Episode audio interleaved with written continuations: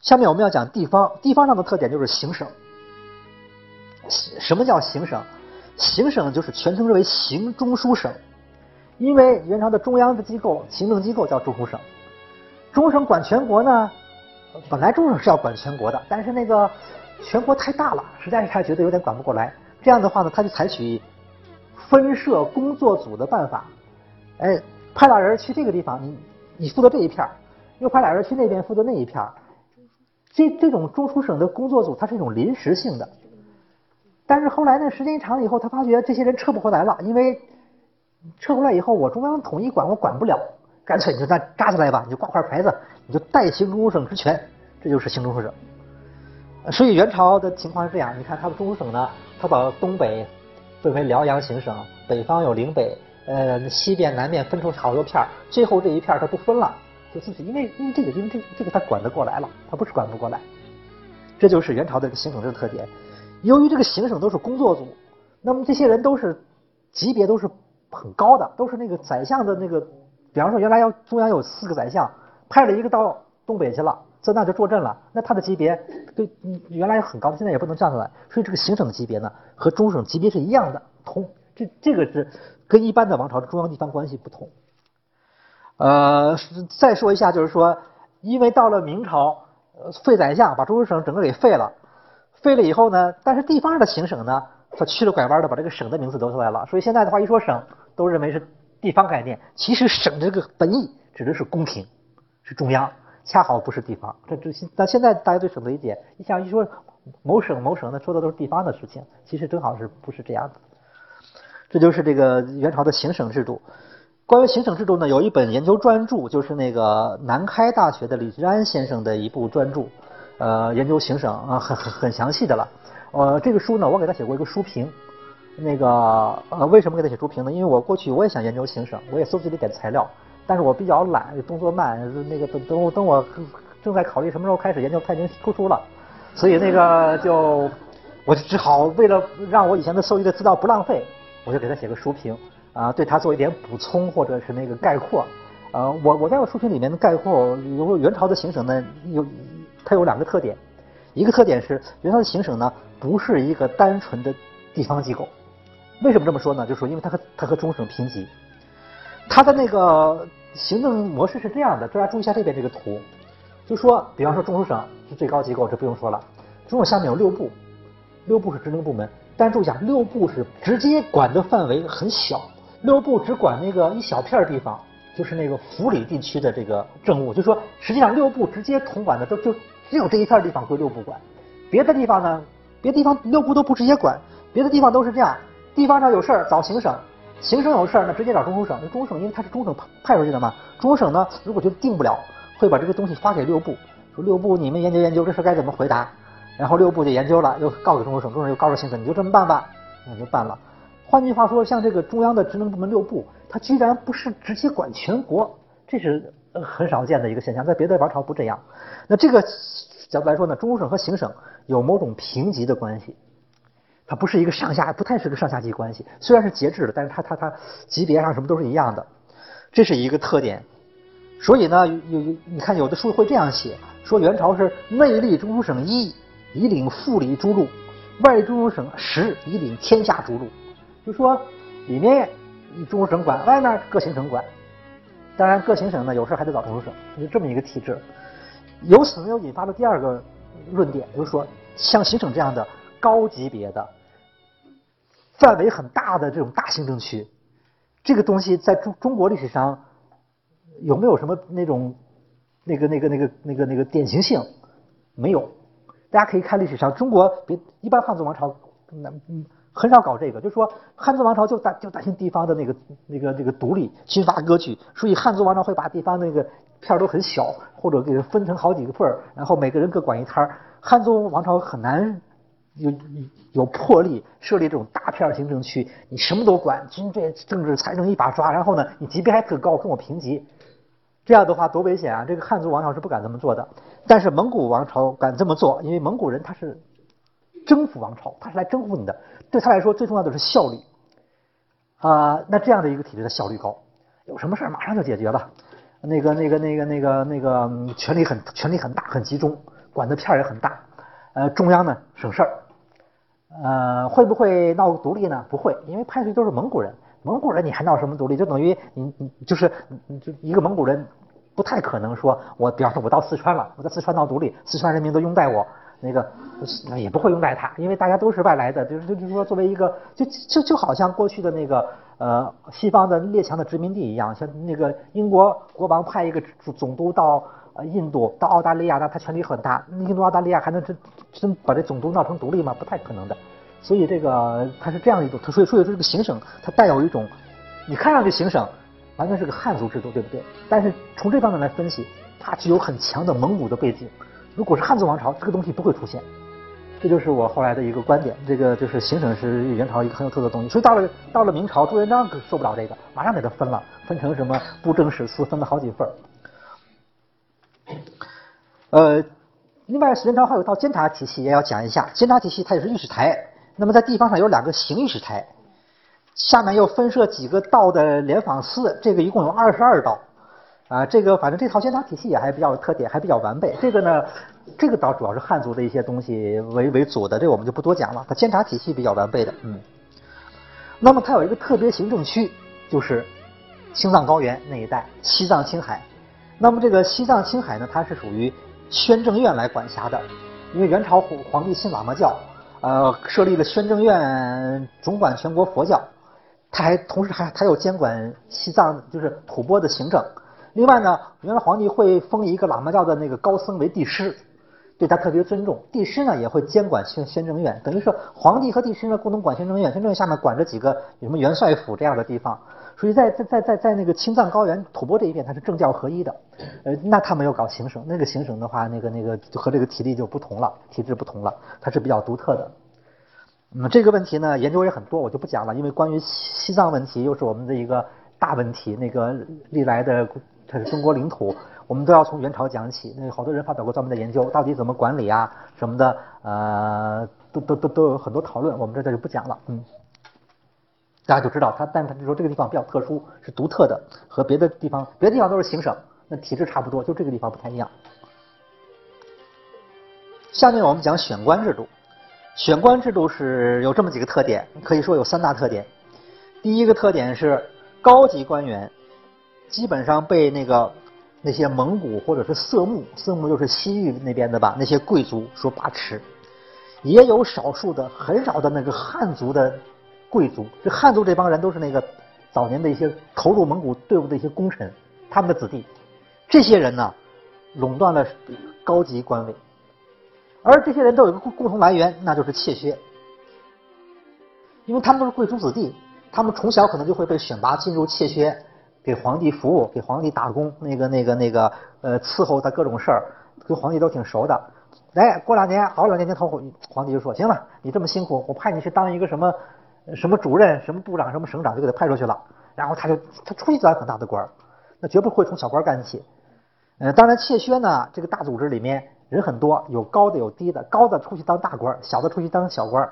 嗯，但是那个大官呢，基本上是被这些高的人所垄断了。就是元朝是这个选官是这样的。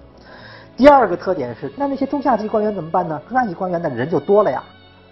窃削出来的一些那就很少了。中下级官员呢，大量的人来自吏，就专职的吏员，就是公务员。这个是和前后王朝截然不同的，因为官和吏的差别，这个界限在科举制、科举时代确立，唐宋以来是分得很清楚了，已经就说。呃，一个官官有什么特点？官一定是有品级的，呃，就说一官一定是个什么长，一定是带长的，而那个什么长都不是的工作人员，那就是吏，呃，一般公务员，官一定怎么也得是个科长、副科长那样的以上的人了。呃，今天的话，就是元朝这个体制呢，由吏，你你是个公务员，然后呢，你就那个那个就你就提成副科长、科长、处长、局长往上提，这个理念放到今天就特别好理解，但是在古代人不这样。古代人都是这样，你那公务员永远是公务员，我那科长呢，我另外找人，怎么找人呢？科举，就是或者是别的渠道，就很多人是人家是直接就进了官了，然后从从就就从这从这官一直往上走。吏呢，这帮人永远在这待着，在理论上，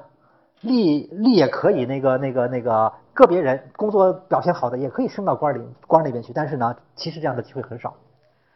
现在呢，蒙古人来了以后就觉得你这个太不合理了，你这个为什么非要官和吏？大家都是干工作嘛，你这个吏啊，既然有经验，我就用直接用直接你就直接当官好了，所以就直接从吏里面往上提。这个是一个这前后往上都很大不同，很大的变化。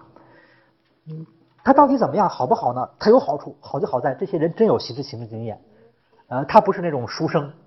呃，从小在衙门里面混，那他那个那个各种法律条文也都熟，啊，怎么管理经验他都有。坏处在哪儿呢？坏，这些人是虽然他会管理，但是文化整体素质比较低。他不是那种从小受系统的儒家思想教育啊，或者是一些大道理啊，一些那种仁政思想。就他这些人都是，但这些人有好的，但他们坏起来的话就特别坏。所以那个整体的文化素质，就是或者统治这种长远目光都不大够。所以元朝后来这个政治啊比较腐败，腐败的快和恐怕和这个有还有点关系。你说那科举什么的那样那样提拔起来的知识分子的人做官，呃，这里面也有不少坏人，也有贪，但是说好像还要好一点点，多少有一点那种脸面啊，或者是那个那个那个呃要伪装伪装啊什么的。那这这些吏的人坏起来一点不伪装，就是一就也也无什么脸面不脸面，就是直接就来就就就比较直直比较直统统的那样的来盘剥或者是搜刮，他是这样一个情况。所以当时的人呢都认为元朝之所以搞得很糟，都是利搞坏的。以后以后有这样的评价，这就是第二个部分，就是大量的那些中下级的官员全是从吏出来的。那么，那过去那些知识分子怎么办？过去知识分子靠读书、考科举，呃，那可以进入官僚队伍，好像挺风光的。现在的话，这批人就惨了，他没什么机会了。他也有也有一些机会做官，但是给他留的那个空间很小，很难，很费劲。后来有科举，但是这科举呢，录取的人很少，很小的一点名额。占不了什么大用，所以呢，在元朝整个这个特点，那根据有一个叫姚绥的人的概括，说我们现在呢有三条入仕管道，一个是宿卫，宿卫就是怯薛；一个是儒，就是那种读书人、知识分子；第三个就是公务员吏。说我们现在呢由宿卫者十之一，就是全国的官员里面呢有十分之一来自怯薛；由儒者十分之一半，就是十分之一的一半，就是十分之零点五，百分之五。剩下的呢，游历者十九有半，十九的一半，百分之八十五。就就说绝大部分人来自吏，呃，妾薛呢，其次，但其实占的都是高官，剩下的给儒流的就很少了。所以元朝这个儒生地位不行，这个好多抱怨的，自大说儒现在这个混的不好，就是呃，大大大家社会上对他们也比较瞧不上。那个那个，而相反，你要是能够有有什么呃门路进入妾薛，那就好了。或者你干脆你就从小你就去那公务员去实习，去衙门里面实习，就熟悉这些什么刀笔、什么什么计算啊、什么法法令，将来说不定也行。你要从小跟他读四书五经，练写文章，这个恐怕前途就很很很小。元朝这这个点和别的王朝不太一样，以至于有这样的说法，说九如石盖。那么有几个人说的，这俩人还都是南方人，那个都是那个南宋移民，就是抨击元朝统治，说元朝这个。说我们元朝据说听，据说有这样的说法，说人有十等，一官二吏，七将八娼，九如十盖。说儒是比较惨的，位于娼之下，盖之上者，今之儒者也。就这些人呢，又没用，就没有什么价值，这个行业一点前途没有，也大家也瞧不上，这就是儒的地位。呃，另外一个移民郑思孝也这样说，说九如十盖什么的，这个说法呢，过去还被人当真了。有人曾经写，当然这很早了，说元朝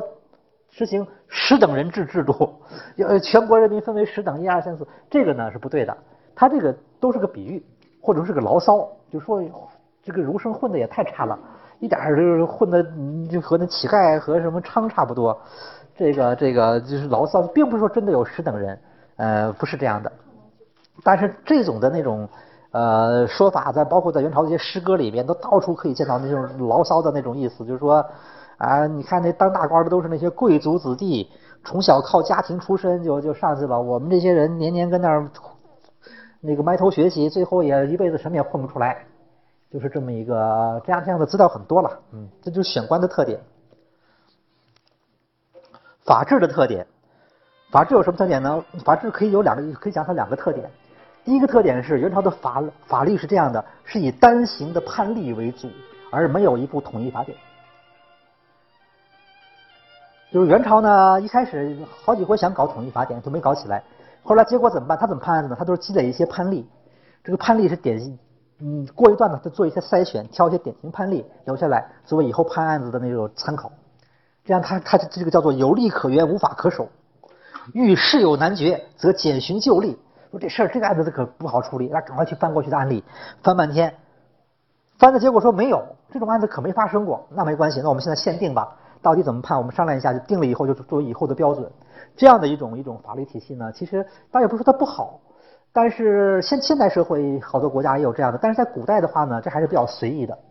好像就显得你没有统治、没有章法，就是什么东西。而且这个呢，给那些那个官吏啊这些人徇私舞弊留了很大很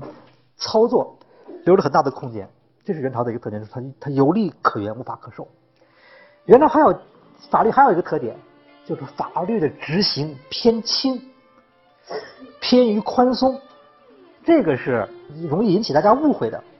为什么呢？因为好多人会觉得元朝游牧民族，呃，打仗那么这征服那么大的那个就是帝国，打仗那么凶，是不是统治也特残暴啊？那个，呃，元朝是这样，打仗的时候呢，那个那个杀人是很多的，打仗的时候是挺残暴的，但打完仗在和平的时候的管理倒不算残暴，甚至于还有点偏于宽松。为什么会偏于宽松呢？有两个原因，一个是那个。呃，还是刚才就说的，这就是这个蒙古人啊，就是一个游牧民族，他有些游游牧民族的一些性格特点，就是说比较豪豪爽，或者说比较那种不计较小事儿，不吹毛求疵，什么事儿就差不多就行了，就过去了，就不不较真儿。那这法律方面的很多就有很多漏洞了，什么事儿反正有有点小问题，他也不追究，也不不不从严办，他就就就无所谓就过去了。第二个特点是，后来元朝的这个皇帝信信了喇嘛教。啊，那受喇嘛教影响，他经常大赦，啊，不不不，或者是就是反正就是说，呃，动不动就要赦，一赦的话呢，就会好多犯罪分子就给放出来了，甚至于有这样的，就是说犯了罪以后呢，担心会被判重刑，赶快去运动那些这个喇嘛，让他建议皇帝说，咱们最近得搞个大活动，哎，先设一批人吧。好，一设把他设进去了，他就没事了。所以在其实，在元朝这个法律并不严，甚至于就或者说法律。条文和就感觉呢，它执行上面很不认真，比较宽松。这一点是明朝初年朱元璋严厉批评的。这个下就是过两次我们讲朱朱元璋上台，朱元璋呢就是上来就就说元朝太糟糕了，那统治他一一点规矩没有，就是有法不立。那个那个那个那个那个那个呃嗯，就是好像对于犯罪分子来说。承办一点力度也不够，最后搞得社会上很乱，弱肉强食，呃，老实人吃亏以后没有人替替他出气，坏人呢反而得意忘形。就朱元璋就就对对对这个特别讨厌，说朱元璋上来就来硬的。朱元璋的时候，明朝初年那可就不得了了，那相当严。但到时候大家一看明朝就知道了。而元朝呢，正好是他他的一个对立面，元朝是比较松比较松的。呃，这个是这有个照片是介绍一下，这是那个我们近两年在韩国发现的一部元朝的法令文书汇编。我们刚才说说元朝是那种单行法嘛，那种呃有利可原无法可守，但是例太多了以后，你不是也很难处理吗？所以他会隔一段就会把这些例呢加以筛选，挑一些典型的哎有价值的例判例，编成一本书给地方政府参考。要不然的话，你用都是这单行条例，越积越多。你到时候翻起来很不方便，所以元朝编过这样的一些法令汇编，这个书叫《制政条格》，这是元朝后期编的。这个书呢，过去都以为丢了，但是呢，没想到二零零二年在韩国一个农村里面发现了，就是一个有一个韩国的一个呃人的他们家的一些世代的一些旧藏书堆在那儿没人管，呃，时间长都已经坏掉了。结果有人去清理，突然发现了两本书，好像是。经人一看，发现是元朝法典，是我们过去认为丢了的东西啊！这个当时很轰动。这个书由于它保管不好，所以它当时都已经，你看那个那边的照片，都已经和烙饼一样，都粘粘在一块儿了，都掰不开了。后来费很大劲给它掰开，然后那个现在这个书已经整理本已经出版了。那个我还申请一课题，专门研专门研究这书。那个因为它是一个很重要的新资料。呃，因为讲法制史，我们再讲一下，就元朝它是编过这样一些法令文书汇编的。像这样的书吧，你看上去的话呢，它是法，就是说它。它它并不是一个真正的法典，像唐律那样的法典，为什么呢？因为它的条文你一看就知道，像这个大家如果下去可以自己找来看看，就是像这一条叫魏禁，第一条叫滥入宫殿，滥入宫殿就是说你擅自闯入皇宫，皇宫是禁区啊，你一般人哪能擅自闯入，这是要判刑的。按照一般，如果假假如它是个规范法典，它应该上就说，如果你闯入皇宫，我要判你什么刑，这就是统一规定，以后都这么判就完了。他这个呢不是法典，它是一个单行的判例编成的，所以它它里前后讲一个故事，讲某年某月某日，有一个什么人突然闯入了我们这个皇宫，我们把他抓起来审问了，后来怎么着怎么着，后来我们决定判他什么刑。好，这就是个就是意意思就是说，以后再有这种事儿，你就照这个判就完了，他会有一个作案的交代。这个是所以这样的这法律条文倒是挺有意思，他会给我们研究法制史提供一些具体的资料。这是这个元朝的这个法律。